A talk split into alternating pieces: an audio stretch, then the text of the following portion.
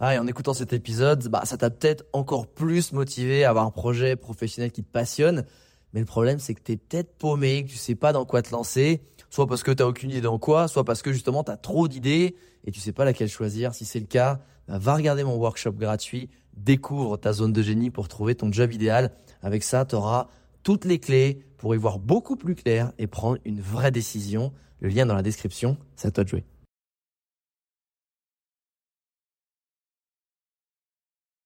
Si tu écoutes ce podcast et que tu es introverti ou timide, sache que les réseaux sociaux sont faits pour toi. Alors là, tu vas me dire, hein, quoi? Ben non, pas du tout. c'est... Si, si, je t'assure. Parce qu'une personne introvertie, on est d'accord qu'elle a toujours plus de mal à, s'exprimer sur le moment, quand tout le monde, tu sais, échange en même temps et essaie de gratter son temps de parole. Personne introvertie, en général, elle a besoin de, de faire mûrir ses idées pour les retranscrire de façon plus claire et puissante.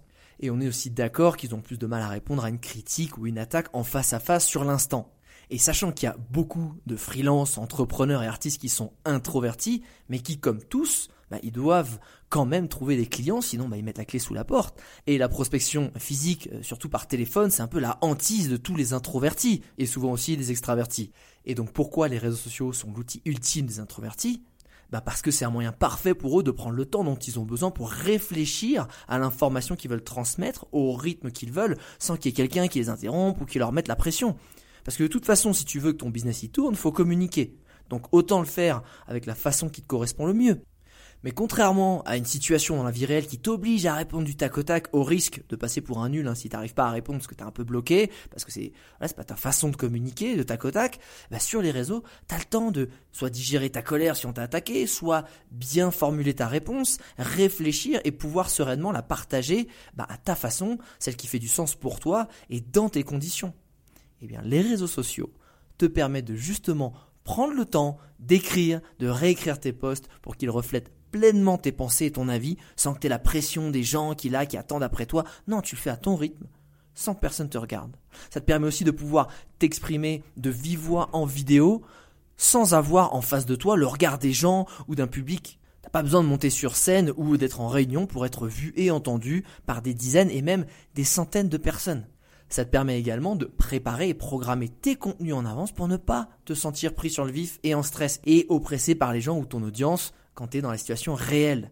Mais ça te permet aussi, surtout un truc très important, c'est de pouvoir digérer et de faire retomber euh, la vexation euh, euh, potentielle d'un message très critique pour répondre avec calme, sans te sentir paralysé un peu par les émotions parce que toi c'est pas ton fort d'interagir de voilà de rebondir sur ce que qu'on t'a dit. Non toi tu as besoin en fait de, digérer tout ça. Bah, les réseaux sociaux ça te permet ça en fait.